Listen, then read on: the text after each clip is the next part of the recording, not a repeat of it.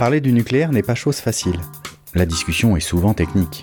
Heureusement, Bernard Laponche, physicien nucléaire, connaît la technique sur le bout des doigts. Aucun neutron n'a de secret pour lui. Mais ce n'est pas qu'une question technique, c'est aussi une question politique.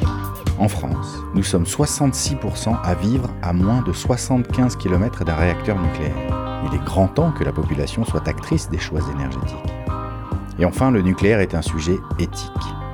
Quelle est la responsabilité que nous portons en faisant des choix techniques aujourd'hui qui impactent les générations futures Technique, politique, éthique, voilà les trois regards que Bernard Laponche peut porter sur le nucléaire. Ce podcast s'appelle Un déjeuner chez Bernard et c'est parti. Bienvenue dans ce nouvel épisode d'un déjeuner chez Bernard. Bah, aujourd'hui, nous allons malheureusement euh, devoir coller à l'actualité et nous préoccuper de ce qui se passe euh, en Ukraine. Euh, qui est un pays assez nucléarisé. Pour ceux qui ne le savaient pas avant, ils l'ont découvert avec la guerre. Alors bien sûr, tout le monde se souvenait de Tchernobyl. Peut-être peu savaient que Tchernobyl était en Ukraine. Peut-être que pour eux, c'était le bloc de l'Est. mais donc voilà, donc aujourd'hui, on, va parler de, on va parler de la situation du parc nucléaire en Ukraine. Bonjour mon cher Bernard. Bonjour Mathieu. Alors, de quoi voulais-tu euh, me parler? On va parler de la question des, centrales nucléaires en Ukraine, mais c'est intéressant de voir un peu l'électricité en Ukraine. Alors l'électricité en Ukraine, c'est très intéressant. En 2019, c'est un peu comme la France, ça représente à peu près 20% de la consommation énergétique finale. Euh, le reste, on sait, c'est des, carburants, les, 20%, donc un cinquième de la consommation énergétique finale. Ça, c'est pour la consommation. Et du point de vue de la production, ça, et ça, c'est peu connu, et moi-même d'ailleurs, je ne connaissais pas particulièrement, c'est 54% nucléaire, c'est-à-dire une proportion très, très forte. Ah euh, moins que la France, qui est plutôt autour de 70, mais c'est quand même l'un des pays qui a la proportion la plus forte en nucléaire, qui venait de construction de centrales du temps de l'URSS. Mais en fait, donc, il y avait une forte proportion. C'est un vieux parc, comme nous? C'est un parc qui a à peu près l'âge de nos 900 MW. Ok. C'est un parc assez ancien, construit donc dans l'époque de l'URSS. Donc 54% de nucléaire, 30% euh, à peu près de charbon, 8% de gaz, et puis un peu, un peu d'énergie renouvelable avec de l'hydraulique, 5%, et un, peu de photovoltaïque et d'éolien. Mais on voit que c'est quand même une situation assez classique. Enfin, on ne peut pas dire qu'il y ait un virage mhm. particulier dans, la production d'électricité de l'Ukraine. Alors cette production, en fait, est très importante par rapport à la consommation c'est presque le double. Et donc il y avait une assez forte exportation de, l'électricité de l'Ukraine vers la Russie. Ah. Parce que le réseau électrique, le réseau de transport électrique ukrainien était relié au réseau russe.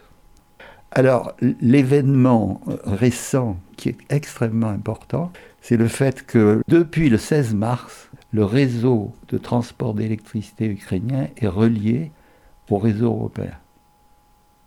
C'est incroyable ça. Mais c'est-à-dire il y avait les câbles avant et on les a reliés? Ils ont, ils ont travaillé de façon extraordinaire. Et donc maintenant, le réseau ukrainien fait partie du réseau européen. Et le réseau européen, c'est pas rien. C'est une interconnexion qui couvre 600 millions de citoyens européens, une quarantaine de pays. Ok. Tout ça est interconnecté, ce qui fait que, par exemple, si les centrales sont arrêtées pour, à cause de la guerre, etc., ça peut être alimenté Mhm. par le réseau européen. Alors la question que je voulais aborder plus profondément, c'est effectivement la situation des réacteurs nucléaires en, Ukraine. Et là, il y a un papier qui va être publié euh, demain euh, sur le site de Global Chance, qui est un article de Jean-Claude Zerbib, très détaillé sur la situation de ces, de ces réacteurs. C'est quoi le nucléaire en Ukraine? Il y avait cinq sites de centrales nucléaires, dont Tchernobyl. Et Tchernobyl, qui était donc, il y avait quatre réacteurs qui étaient donc de ce qu'on appelle la filière RBMK. C'est une filière euh, avec modérographite qui était spécifique, avec l'uranium enrichi, qui était spécifique de, l'URSS. Et le, le c'est le quatrième réacteur qui a été accidenté, qui a explosé en, en 1986. Et les trois autres réacteurs ont continué à fonctionner. Hein? Ah bon? Oui, oui. Ils n'ont pas arrêté euh, toute la centrale? Non, non, non. Ils ont continué à fonctionner et ils se sont arrêtés progressivement euh, jusqu'en 2000. Euh, et depuis 2000, il y avait, tout était arrêté, mais on sait que le site donc, de Tchernobyl est un site où il y avait le réacteur accidentaire avec son sarcophage. Oui. Euh, les trois réacteurs arrêtés où il y a encore des gens qui travaillaient parce qu'il fallait surveiller, il fallait contrôler, il fallait faire, etc. Et puis des combustibles irradiés stockés un peu partout. Donc c'est un site à très fort risque, mais qui était arrêté. Dans son article, Zerbig explique bien la situation des gens qui sont là, qui sont finalement assez nombreux parce qu'il y avait plusieurs centaines de personnes qui continuaient à travailler sur cette zone et qui vivaient dans une ville qui est à côté pour justement gérer le site, mais sous l'autorité, disons, des troupes russes. Et semble-t-il que c'est les Russes qui veulent prendre la direction du site, enfin s'occuper de tout ça. Quoi. Donc, euh, donc une zone de risque qui est très importante. Alors les autres, tu as, as quatre centrales avec 15 réacteurs. Alors ces réacteurs sont du même type, du type euh, VVER, c'est-à-dire uranium enrichi, euh, refroidi à l'eau et sous pression. Donc c'est les mêmes, que les lancers d'origine Westinghouse, les PWR.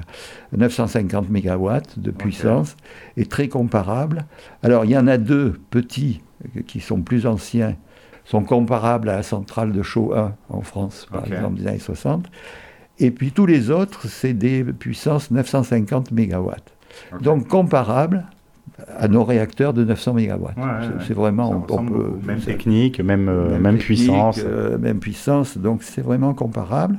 Et, d'ailleurs, tous ceux de 950 MW, après Fukushima, ont été aussi euh, rénovés, améliorés, bunkérisés. Enfin, il y, a eu, il y a eu aussi une modernisation qui s'est faite. qui s'est faite en Ukraine dans des, dans des conditions pas mal. Les sites Melnitsky, il y a deux réacteurs, y a Rivne, les quatre dont j'ai parlé, dont deux, dont deux petits.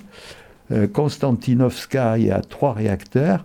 Et la plus importante, c'est Zaporizhia, dont on parle, celle qui a été récemment euh, attaquée euh, dans, le cadre de, la guerre, où il y a quand même six réacteurs de 950 MW.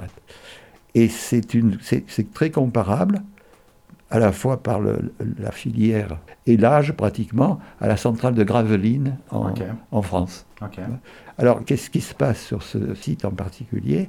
C'est le fait que tantôt un réacteur ou deux fonctionne, tantôt c'est arrêté, mais maintenant c'est sous, la coupe des Russes, avec des équipes d'exploitation ukrainiennes, mais qui sont coincées. C'est-à-dire il y a deux équipes qui, qui se succèdent qui ne peuvent pas être remplacés par des gens de l'extérieur. Donc c'est une situation extrêmement difficile pour les exploitants, parce que leur famille est ailleurs, et ils ne peuvent pas rentrer, etc. Et tous ces lieux sont effectivement dangereux parce que ben, il y, a non seulement les, les, réacteurs, et on sait que dans ces réacteurs, comme dans tous les réacteurs, la qualité de l'exploitation est très importante. Bien sûr. Apparemment, les Russes veulent vraiment prendre position de cette, de cette centrale, de la gérer. En soi, c'est un problème. C'est-à-dire que voir arriver des équipes russes pour s'occuper d'une centrale qu'ils ne connaissent pas ou qu'ils ne connaissent pas forcément très bien, et donc il y a une inquiétude, même s'il n'y a pas d'attaque particulière, de situation particulière. Il y a une inquiétude juste sur un fonctionnement général de cette centrale. On a vu, il y a eu des bombardements à côté, euh, un incendie, etc. Et que ce n'est pas forcément volontaire, parce que je ne pense pas que que l'armée russe ait envie de faire exploser une centrale nucléaire. Mais, par contre, euh, le, truc accidentel, eh ben, tiens, il y a tel tuyau qui était chargé de refroidir la centrale, eh ben, le tuyau, eh ben, il a reçu un obus. Il n'y a plus d'eau. Et puis, ah ben oui, il faut que l'eau circule. Alors même s'il y a de l'eau, il faut quand même faire marcher les pompes. Et les pompes, c'est l'électricité. Et l'électricité, les diesels. Alors les diesels, d'accord, ils fonctionnent, il y a même des diesels de secours, mais le carburant, est-ce que le carburant, on a suffisamment de carburant pour faire tourner les diesels? Et si les diesels s'arrêtent, ben, c'est fichu. Donc si tu veux, par rapport à une situation normale où déjà ces risques existent, c'est-à-dire risque de perte de l'eau ou perte de, refroidissement qui, est, l'accident le plus classique, si je puis dire, entre guillemets, de ce type de réacteur, c'est la perte de refroidissement, qui peut arriver soit perte d'eau, soit perte d'électricité. Les deux se combinant dans certains cas. C'est ce qui s'est passé à Island, par exemple mais il n'y a pas eu d'explosion. Donc le cœur a fondu, la centrale a été perdue. Il y a eu quand même 150 000 évacuations, c'est pas rien, hein, on l'oublie, mais il n'y a pas eu de quantité de radioactivité à l'extérieur. par contre, à Fukushima, déjà un certain nombre de choses qui ont dysfonctionné à cause du tremblement de terre. Après ça, le tsunami qui a empêché l'eau et l'électricité, et, donc euh, le cœur a commencé à fondre et ça, il y a eu une explosion d'hydrogène et pof, la, radioactivité euh, dans l'environnement. Donc on est dans cette situation qui d'une part montre bien que dans une situation de guerre, il y a une fragilité extrême de ce type d'installation. Complètement. qui est liée non pas seulement au fait de la guerre, mais au fait du risque intrinsèque de ces réacteurs. Ah bah et ça permet de comprendre que quand même, on a des engins qui ne sont pas neutres. C'est-à-dire que. Ah bah ça serait une centrale à charbon, on aurait moins de risques, oui. Oui, et puis euh, on n'en parle pas tellement. Euh, hein, des centrales à charbon en Ukraine, alors qu'on a vu que c'était quand même 30% de la production d'électricité. Donc il est probable qu'elles continuent à fonctionner. Oui. Bon. Et à la limite, si elles étaient euh, arrêtées du fait de bombardements, bon, ben, elles seraient arrêtées. Il y, a, il y, a, un degré de risque du nucléaire qui est mis en évidence par des agressions extérieures ça ne fait que mettre en évidence la fragilité. Je, crois que ça, c'est important. Et que donc de dire, bon, ben hop, euh, on va construire du nucléaire, c'est très bien, il, faut une paix éternelle, à la fois climatique, sociale et internationale. Mhm. Alors effectivement, si, tout va bien, ce qui pourrait, on peut dire en France, bon, pour le moment, il n'y a pas de crise majeure, et déjà, tous nos réacteurs ont des problèmes. Oui, c'est ça. Donc on se dit que peut-être l'histoire de dire qu'on va en faire plein, euh, il faudrait réfléchir à deux fois, avec cette image de, la mise en évidence de la vulnérabilité. Euh, moi, de toute façon, j'ai l'impression que de manière générale, le slogan du nucléaire, c'est quand tout va bien, tout va bien et qu'en fait le, premier tout va bien, il existe pratiquement jamais quoi. C'est-à-dire si j'ai pas de problème de soudure, si j'ai pas de problème d'eau, si j'ai pas de problème d'alimentation, si j'ai pas de problème d'attaque extérieure, si j'ai pas de problème de carburant, si j'ai pas alors c'est vraiment une solution super. Et qu'en en fait on est dans un monde euh, parallèle presque. Alors en plus de, ce que tu dis, c'est-à-dire tous ces inconvénients connus. Bah oui mais qui disparaissent avec le temps. Euh, Fukushima, c'était il y a 11 ans, donc euh, on oublie. Et, l'Ukraine, c'est donc un avertissement. Mais en plus se superpose à cette question des risques la question des coûts. C'est-à-dire que construire du nucléaire, ça coûte une fortune, alors que euh, on sait très bien que les alternatives, ce qui se développe dans le monde, qui sont en gros l'éolien et le photovoltaïque, euh, de plus en plus sortent de moins en moins cher. Mais euh, cette question du risque, on, l'oublie. C'est-à-dire que s'il n'y a pas un accident, eh ben, on oublie. Bien sûr. Et, l'Ukraine nous montre dans des circonstances effectivement particulières, Bien sûr. mais comme le tsunami était particulier. Oui. Tu vois, c'est-à-dire qu'il y a une fragilité intrinsèque qui fait que quand quelque chose d'autre déraille, qui peut être soit des agressions climatiques, soit des agressions de type euh, de, cause naturelle, comme, comme, au Japon, soit des raisons, des, agressions externes involontaires ou volontaires de destruction. Donc ça fait quand même beaucoup. Je coupe juste sur Tchernobyl. Euh, c'est vrai qu'il y a un moment, par exemple, le, site n'était plus alimenté en électricité, euh, et qui est quand même quelque chose entre guillemets, qui arrive. C'est-à-dire qu'on sait qu'en France, il y a des moments, euh, aux informations, il y a euh, tant de milliers de logements qui n'ont plus accès au réseau électrique. Mhm. Que pendant la grande, la grande tempête de 99, euh, bah, effectivement, la centrale du Blayet, non? Le Blayac J'ai oublié le nom. De Blayet. De Blayet, eh ben, n'était plus alimentée en électricité. Et c'est vrai que cette question d'alimentation de la centrale, c'est quelque chose auquel on pense pas beaucoup, à part que c'est en fait euh, essentiel et que là on voit euh, un chaînon de faiblesse qui est pour moi euh, vraiment très très fort. C'est dingue. D'ailleurs, je vais lire la conclusion de, de, l'article de Jean-Claude Zerbib qui va être publié sur Global Chance. La situation des centrales nucléaires d'Ukraine reste préoccupante à des degrés divers. Mais celles qui présentent le plus de risques sont celles de Tchernobyl et de Zaporozhye, donc celle où il y a les six réacteurs, qui fonctionne avec des équipes de techniciens pris en otage depuis l'irruption de l'armée russe sur ces deux sites. Bien que Tchernobyl n'abrite que des réacteurs arrêtés depuis plus de 22 ans, la rupture de l'alimentation électrique peut entraîner des risques de contamination du site. Mais surtout, la situation des 211 techniciens et gardiens de la centrale, retenus contre leur gré sur le site depuis le 22 février 2022 dans des conditions très spartiates avec une alimentation rudimentaire sans pouvoir disposer de médicaments ni de surveillance médicale augmente le niveau de risque.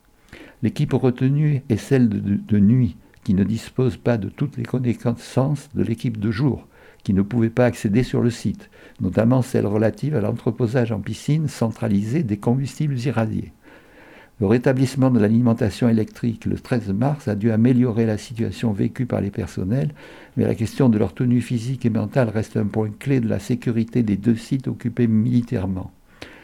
La centrale de Zaporozhia, avec ses six réacteurs de 950 MW net, est la centrale la plus convoitée de l'armée russe. La Russie y a déjà envoyé les techniciens de la firme Rosatom, signal d'une volonté de prise de possession de la centrale. Et là, tu vois, c'est vraiment risqué. Et tu penses que c'est risqué parce que euh, parce que c'est pas les techniciens habituels et que donc euh, enfin voilà, c'est pas comme prendre une nouvelle voiture en main quoi. C'est beaucoup plus euh, complexe, j'imagine. Qui va arriver Qui va On se souvient de Tchernobyl, les difficultés d'information, de, est-ce qu'on dit la vérité ou pas la vérité? Est-ce qu'on dit ce qui se passe? Comment se comporte l'autorité de sûreté nucléaire russe par rapport à cette situation? Euh, tu vois, ça reste complètement nébuleux. Et, donc, euh, s'il se passe quelque chose, euh, on expliquera que probablement c'est parce que c'est les Ukrainiens qui ont déconné.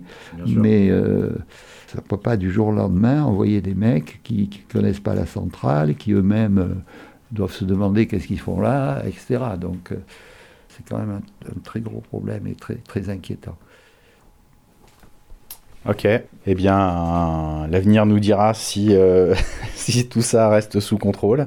Euh, une fois de plus, nous allons croiser les doigts. Euh, il nous faudrait plusieurs mains de plus pour pouvoir croiser les doigts de manière certaine. Mais on va faire avec ce qu'on a. Si vous voulez en savoir plus, il y aura donc un article sur le site de Global Chance de Jean-Claude Zerbib. Nous suivrons cette actualité comme le lait sur le feu. À bientôt pour un nouvel épisode. Un déjeuner chez Bernard est un podcast financé par Global Chance, association d'expertise scientifique indépendante sur la transition énergétique. Le générique a été composé par Jack Ellis et Feel the Sound. Le morceau s'appelle Volcano. À bientôt pour un nouvel épisode d'un déjeuner chez Bernard.